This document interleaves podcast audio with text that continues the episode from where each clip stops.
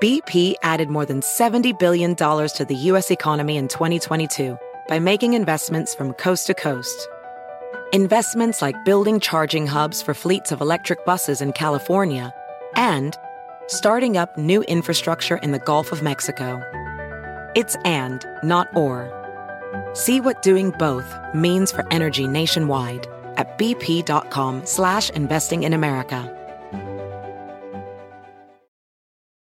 You might be right. It's simple, but something you almost never hear in politics today, with each side more concerned about scoring political points than solving problems. I'm Bill Haslam, a Republican. And I'm Phil Bredesen, a Democrat. We're former Tennessee governors, and we invite you to listen to our podcast, You Might Be Right. Join us and guests like Al Gore, Paul Ryan, Judy Woodruff, as we take on important issues facing our country. Listen and subscribe to You Might Be Right, a new podcast from the Baker School at the University of Tennessee.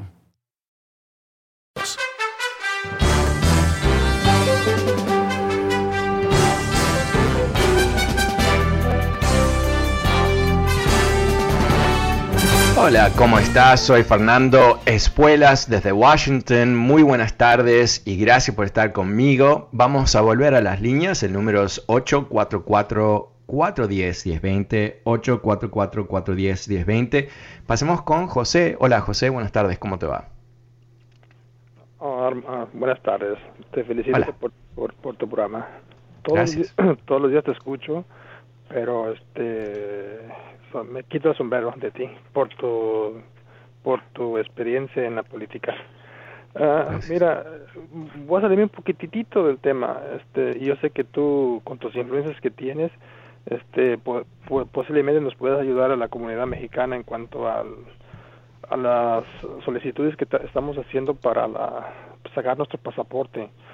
Hay un problema muy grande que es muy difícil comunicarnos con el consulado Ah, el teléfono que nos dan se corta, no podemos entrar. Y yo sé que muchos mexicanos están escuchando esto y, y, ellos te van a, a, decir lo mismo que yo. Y pues si tú, si tú puedes hacer algo por nosotros para que hables con alguien de allá o otro número, porque mira, hay dos números y eso es en todo el condado de Los Ángeles y pues este te lo agradeceríamos mucho.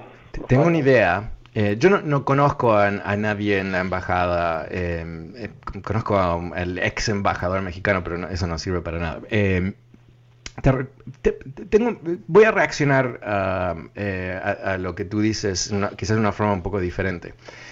Yo creo que los gobiernos latinoamericanos, el mexicano me imagino que es igual, nos trata a nosotros como basura. Eh, están muy contentos que tú estés mandando dinero a tu ciudad, a tu pueblo, a tu familia, eh, pero cuando llega momentos de realmente eh, apoyar a la comunidad, creo que lo hacen en una forma bastante torpe, ah, a veces con mucho descuido y a veces inclusive con un cierto sentido de que te están haciendo un favor. Y es importante entender que no te ellos te deben a ti el servicio, tú no, a ellos no le debes nada más allá de, obviamente, tratarlos con buenos modales y pagar lo que, los aranceles y todo el resto. ¿Por qué comento esto? Eh, ¿Ya? Y el teléfono se corta, se repite la, misma... Ok, pero, pero déjame que te voy a dar una sugerencia, pero yo quería eh, primero explicar por qué te iba a dar esta sugerencia. Entonces, yo creo que primero hay que hacer un cambio mental, ¿no? Ah, entiendo que tú no, ni puedes llegar a esa persona, pero te sugiero lo siguiente. Eh, busca en, Internet el número de teléfono del embajador de México en Washington, D.C. ¿no? Eh, eh, se, se, puede encontrar muy fácil. No vas a encontrar el número directo, pero vas a encontrar el número de la embajada.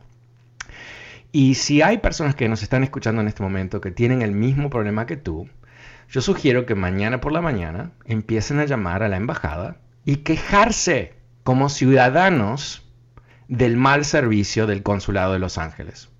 Porque si te dieron un número de teléfono que no funciona y te dieron otro número de teléfono que no funciona, o te están tomando el pelo, o no les importa, o son ineptos, o cualquier, no sé, no importa casi cuál es la razón, pero que te están maltratando a ti, un ciudadano de México, no es aceptable.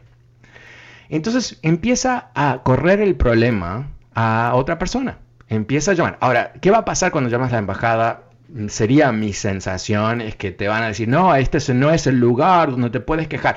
Y tú dices, no, es el lugar donde me puedo quejar, porque ustedes son la embajada de mi país, el consulado de mi país no está atendiendo y necesito una solución, señor, señorita, quien sea que levante el teléfono en la embajada y no, insistas, ¿no? Porque ellos están apostando a que tú te vas a tirar para abajo, que te van a decir, no, señor, eso no se puede aquí por procedimiento 334 barra 39, sello 39 rojo, ¿no? Alguna estupidez burocrática así.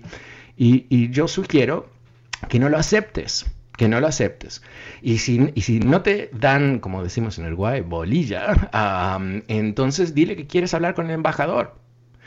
Eh, no te van a pasar con el embajador, pero eh, tienes que subir la temperatura un poco. No digo manos modales, no, nada mal educado, siempre señor, señora, por favor y gracias, pero al mismo tiempo insistir como ciudadano de tu país que te den ese servicio.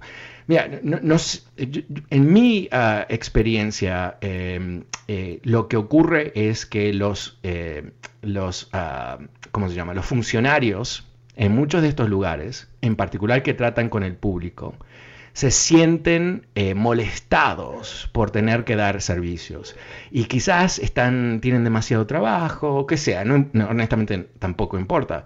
Eh, entonces yo creo que es, hay que restablecer el balance de esa relación para que ellos no, no, no, no te traten como que te están haciendo un gran favor por hacer su propio trabajo y servir las necesidades de los mexicanos en Estados Unidos.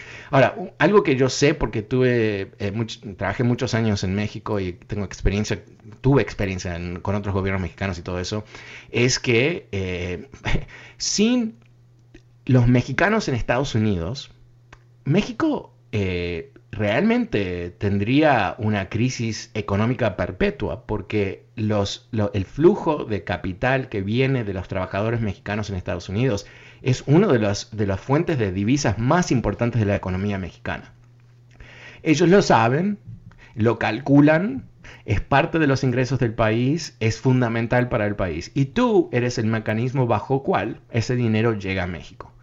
Entonces, eh, honestamente, no sé si, si, esto resuelve el tema, eh, porque no sabemos hasta que lo intentes, pero yo creo que hay que crear ruido y no es, eh, yo creo que, eh, entiendo por qué me dices, si quizás tú puedas llamar a alguien. ¿Sabes qué? Eh, cada uno de nosotros tenemos que tratar de ser la solución a estos problemas y en particular cuando hay un maltrato del gobierno no hay que aceptarlo así que eh, sé que esto es quizás un poquito, eh, eh, un poco, suena un poco loco a José, pero creo que sería quizás el primer paso y, quizás José me, llamas y me dices cómo te fue. Muchísimas gracias. Pasemos con María. Hola María, buenas tardes, ¿cómo te va? Hola. Hola, ¿cómo estás? Yo bien, uh, nomás quiero dar mi opinión acerca de el presidente Biden que desde que comenzó a trabajar se mira que está trabajando y el otro señor solo se ponía a estarse defendiendo de todas las anomalías que había hecho. Y bueno, mi opinión es que está trabajando bien el señor. tiene, Sí, porque se mira el interés que tiene para el país y el otro no daba buena no daba buena señal de que estaba haciendo buen trabajo, pero muchas personas están un poco equivocadas que dicen que sí, pero yo digo no, hay que ver quién trabaja y quién no trabaja y hay que darle también, lugar a quien merece. Claro, y, no solamente quién entra, obviamente Trump era un, vago monumental, ¿no? O sea, eh, de, de, cuatro años en la Casa Blanca, esto no es una exageración, un año entero, él estuvo jugando golf en sus clubs. O sea, imagínate, el 25% de su tiempo como presidente estuvo en sus propios clubs, generando ingresos para sus propios clubs, porque le forzaba al gobierno federal a alquilar habitaciones, comprar comida, comprar agua, los carritos de golf y todo el resto. ¿no? Exacto, y, una de las cosas que, fue, fue cómico en su momento, que eh, todos los presidentes publican su agenda del día. No, obviamente no todas las reuniones, porque hay reuniones secretas, pero a las 9 de la mañana hace esto, a las 10 hace, etcétera, etcétera, etcétera, etcétera, etcétera. ¿Qué hicieron? Con las personas, con los congresistas, con las personas del gobierno ahí en la Casa Blanca, nomás se miraba en las polémicas que él tenía. Claro, no, no, y lo que iba a decir, para, para, para ser más, más específico, le pusieron en la agenda executive time, tiempo ejecutivo. Eh, cuatro, cinco horas. ¿Qué era tiempo ejecutivo? Se, después entendemos. Era él viendo la tele. Él estaba viendo la tele 3, 4, 5 horas al día. Al día. Y cuando le preguntaban a la Casa y él está teniendo reuniones, ah, bueno, sí, muchas reuniones. ¿Con quién? Ah, bueno, reuniones. o sea, no, realmente no solamente un tipo malévolo, pero eh, encima de todo eso, un, vago eh, sin comparación, que de alguna manera está bien, ¿no? Porque si es un idiota inepto, Ah, que no esté haciendo muchas cosas es bueno, pero las cosas que hizo, por supuesto, uh, un gran daño. Muchísimas gracias, María. Eh, vamos con Juan, el número es 844-410-1020. Y aprovecho una vez más a invitarte a que te suscribas a mi nuevo newsletter, Power Daily. Uh, puedes suscribirte a través de mi website, fernandoespuelas.com. Todos los días te voy a mandar en tu email mi análisis político, los temas que me parecen los más importantes de, de la del momento político en Washington, cosas para leer, videos, tweets, ah, todos los días. Simplemente visita fernandoespuelas.com. Ahí también vas a encontrarte con el podcast de este programa. Así que si algún día eh, no llegas a escucharlo en la radio, lo puedes escuchar a través del podcast. Puedes suscribirte, recibirlo en tu teléfono, tu computadora, donde más te guste. Ah, una vez más en fernandoespuelas.com. Pero ahora volvamos a las líneas con Juan. Hola Juan, buenas tardes, ¿cómo te va? Ah, buenas tardes. Hola. Hola, este, bueno, estaba escuchando el, la programación y como siempre, este, yo espero, bueno, cosa difícil, no, porque hasta la vez no se ha, no ha hecho nada concreto, simplemente se dice que está trabajando, esperamos que sea verdad y que lo que está en la agenda pueda llevarse a cabo, porque ahorita está en un veremos, eh, bueno, entiendo, entiendo de que estamos a, ¿cómo diríamos? Estamos ya sobre los 50 años y es bastante difícil con la corta edad que con la, con la edad ay, para, ay Dios mío ay, honestamente no sé no sé cómo tomar tu comentario. Si es que simplemente te tengo que ayudar porque vives en Bavia no vives en, en, el mundo de la ignorancia sin saber lo que está ocurriendo. O si simplemente lo dices por mala fe no porque quieres criticar a Biden y que, que es una persona mayor y todo eso. Eh, eh, sabes qué eh, si, si literalmente te digo esto, ¿no? Si, si tú eh, estuvieses suscrito a mi newsletter, sabrías qué está haciendo Biden en forma diaria. Pero te comento, no, no, no ha hecho nada, pero está ahí básicamente como, igual que Trump, está relajándose, viendo la tele cinco horas al día, uh, gritándole a la gente, mandando tweets insultando a líderes de otros países. No, no está haciendo nada de eso. ¿Por qué? Porque está trabajando. ¿Y sobre qué está trabajando? Porque tú dices, ah, está en veremos. bueno, en, días eh, se va a presentar en el Congreso el, plan de rescate económico de un, 1.9 trillones de dólares que es el plan de rescate más grande de, la historia y, algo que va a impactar las vacunaciones, va a impactar escuelas, estados, eh, energía, una cantidad de cosas. Ah, o sea que, literalmente es lo que se está haciendo ahora y, mágicamente eh, va a ocurrir cuando el Congreso lo apruebe. Entonces no ocurre inmediatamente porque no vivimos en el mundo de Donald Trump donde él es el que puede arreglar todo firmando una orden ejecutiva. No, aparentemente no es el caso. Es la razón porque no, eh, Trump no tiene mucha legislación que él puede decir que es de él. no, eh, estas cosas se hacen a través del Congreso y se están trabajando y, van a tener votaciones en, días, quizás en, un par de semanas, pero estamos hablando del corto plazo. ¿Qué más ha hecho? Porque esto ya ha ocurrido. Eh, eh, bueno, ha realineado las relaciones exteriores de Estados Unidos. Eh, Estados Unidos se está reintegrando en el Acuerdo de París para el calentamiento global, está en, vías de ah, rearmar lo que fue un pacto en Asia. Ah, hay una cantidad de cosas que ya se están haciendo. Eh, la próxima que se está por anunciar, quizás la semana que viene, quizás antes, pero la semana que viene posiblemente, es las sanciones ah, en contra de Rusia. Eh, sabemos que Rusia ah, atacó a Estados Unidos. Eh, Trump también lo supo. ¿Qué hizo Trump? Nada. Por supuesto, nada.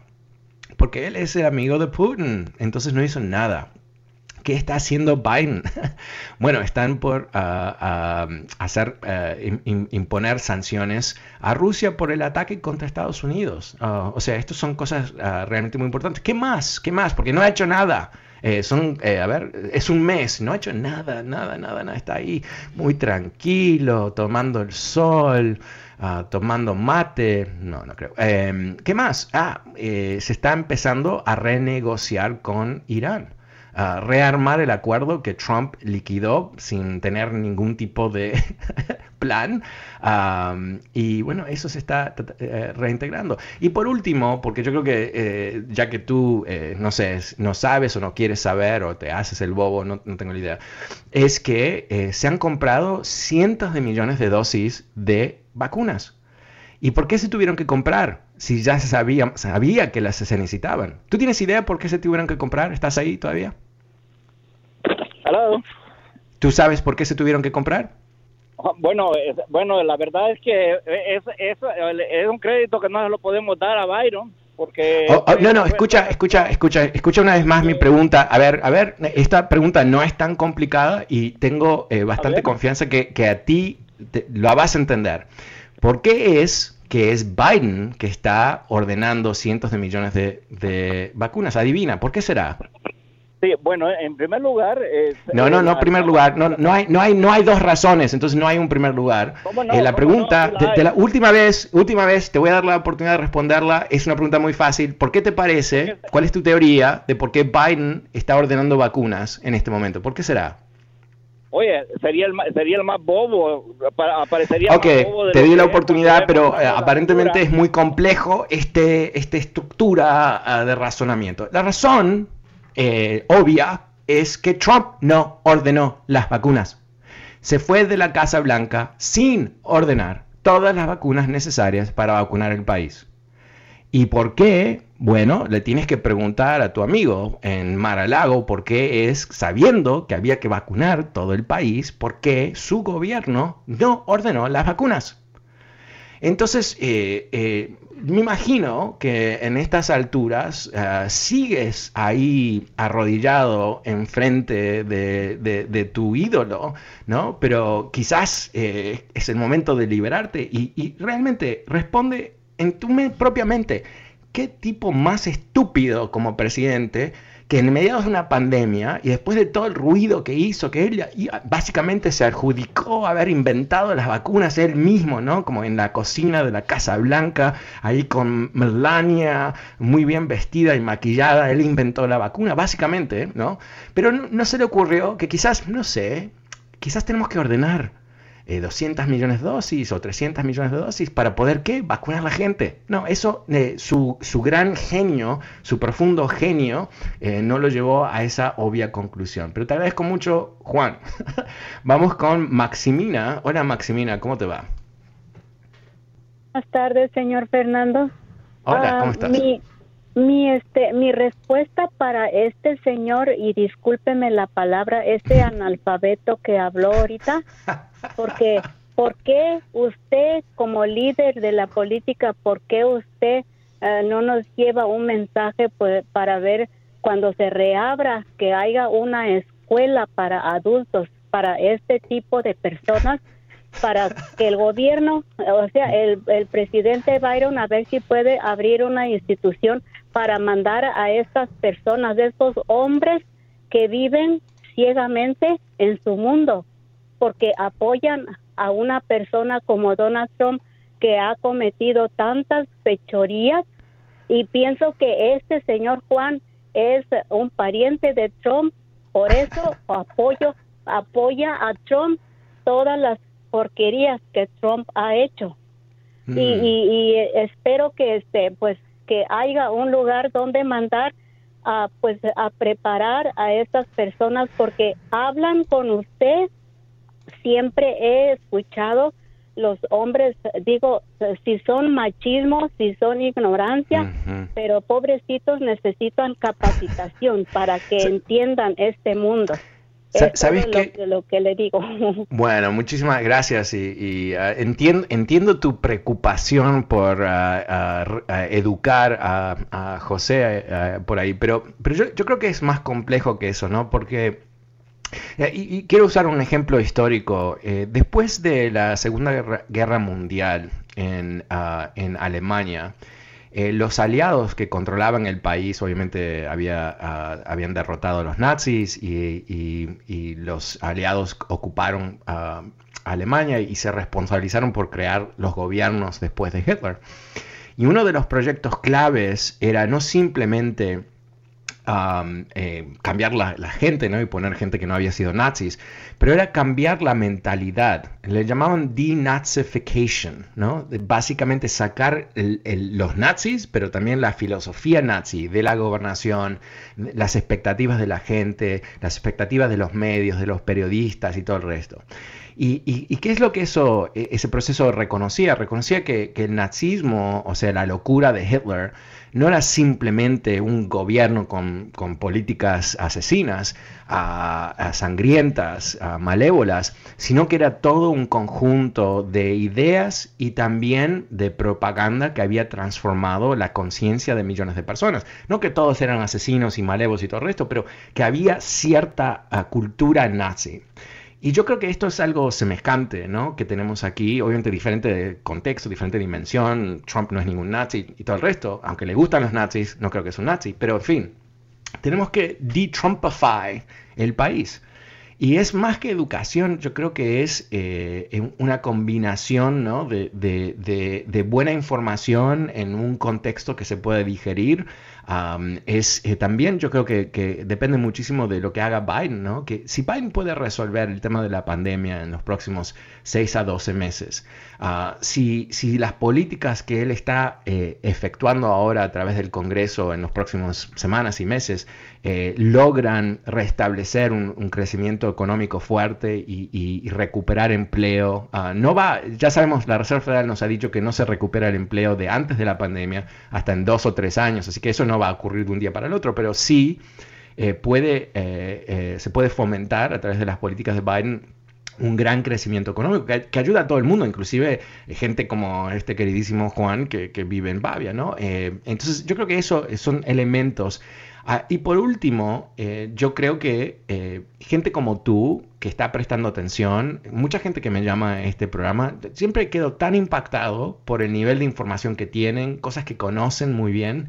Y yo creo que todos los que conocemos algo ah, de la política y entendemos la realidad de lo que está ocurriendo en este país, tenemos cierta obligación, no de pegarles con un martillo en la cabeza, no, ustedes están equivocados, están equivocados, aunque a cierto nivel. Sé que con mi sobrino me encantaría, no con un martillo, pero algo, con una almohada por lo menos, eh, sino que tratar de persuadir, de compartir información en, un contexto que, lo puedan entender y quizás se puede encarar una, nueva, ah, bueno, una conversación interesante. Muchas gracias, Maximina. Pasemos con Marisa. Hola, Marisa, ¿cómo te va? Buenas tardes. ¿Aló, Marisa? ¿Aló? Sí, hola, ¿cómo estás? Muy bien. ¿Y usted? Bien, gracias. ¿Qué me cuentas? Pues aquí estoy oyendo y pues cosas me, me parecen y cosas no. Dime. Mm, porque yo veo que que ese programa es para los los demócratas, ¿no? Porque nomás habla un republicano y luego le corta. No, no, no es el caso. No, el, tema es que si alguien me llama y quiere repetir cosas que no son reales, o sea, que son parte del mundo fantasioso en el entorno de Trump, eh, no, no veo la necesidad, honestamente, de, hacer creer que, tienen un punto de vista, entre comillas, válido, sino que creo que mi misión en este programa es exponer cuando alguien está equivocado. Ahora, eh, tenemos una enfermedad en este país con los trumpistas y su, falta de, apego a la realidad. Ah, pero eh, yo he tenido este tipo de conversaciones con otras personas en otros contextos. Pero tu, crítica es que, tú, ¿qué, te gustaría que ocurriese en este programa entonces? Pues me gustaría que les diera la oportunidad de, que se expresaran también bien y como, como los demás y, no los critique y que los deje este entonces si, si alguien me llama y me, y me dice que 2 más 2 es 8 eh, desde tu punto de vista yo tengo que simplemente escucharlo y, no decirle no sabes que estás equivocado porque 2 más 2 es 4 no, pero escucharlo, su opinión de ellos, porque no... Pero, pero tú, tú, te das cuenta que no puedes tener una opinión sobre 2 más 2 es 4. ¿Cuál es la opinión de 2 más 2 es 4? porque usted lo que está haciendo en su programa es como queriendo hablar bien de, de Biden nomás y, y, no dejar... No, eh, no, escucha, eh, eh, yo, creo que... te sugiero lo siguiente, te sugiero que escuches el programa un poco más porque creo que quizás no estás captando totalmente lo que ocurre. El tema aquí es, yo tengo un compromiso con la verdad objetiva. Y si Biden mete la pata, te lo voy a contar. Y si tú me dices, ¿sabes qué? Estoy completamente en contra de Biden porque su política impositiva, porque esto, por lo otro, lo vamos a escuchar y vamos a hablar. Eh, pero si hay un señor que me dice Biden no ha hecho nada porque es un viejito, que es lo que ocurrió, no, no vamos a aceptar eso porque se ha hecho muchas cosas y su edad no es relevante, al menos que sea relevante, ¿no? Eh, yo, no lo he visto a él en, algún momento no estar totalmente entero. Ah, entonces, que él lo critique por eso, bueno, está bien, pero no es legítimo. ¿Sabes qué? Me he quedado sin tiempo. Marisa, muchas gracias por tu llamada y tu crítica. Vuelvo mañana. Soy Fernando Espuelas desde Washington. Gracias por acompañarme. Chao.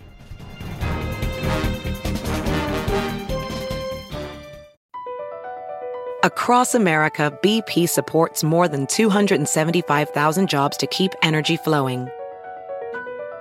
Jobs like building grid scale solar energy in Ohio and producing gas with fewer operational emissions in Texas. It's and, not or. See what doing both means for energy nationwide at bp.com slash investing in America. Can you remember a time when you thought someone you disagreed with might actually be right? In the new podcast, You Might Be Right, former Tennessee governors Bill Haslam and Phil Bredesen pose that question to guests like Paul Ryan, Al Gore, and Judy Woodruff. Come for the stories, stay for the substance and expert insights into some of the most challenging issues facing the country, including affordable housing, crime, and education. Listen to You Might Be Right a new podcast from the Baker School at the University of Tennessee, available wherever you get your podcasts.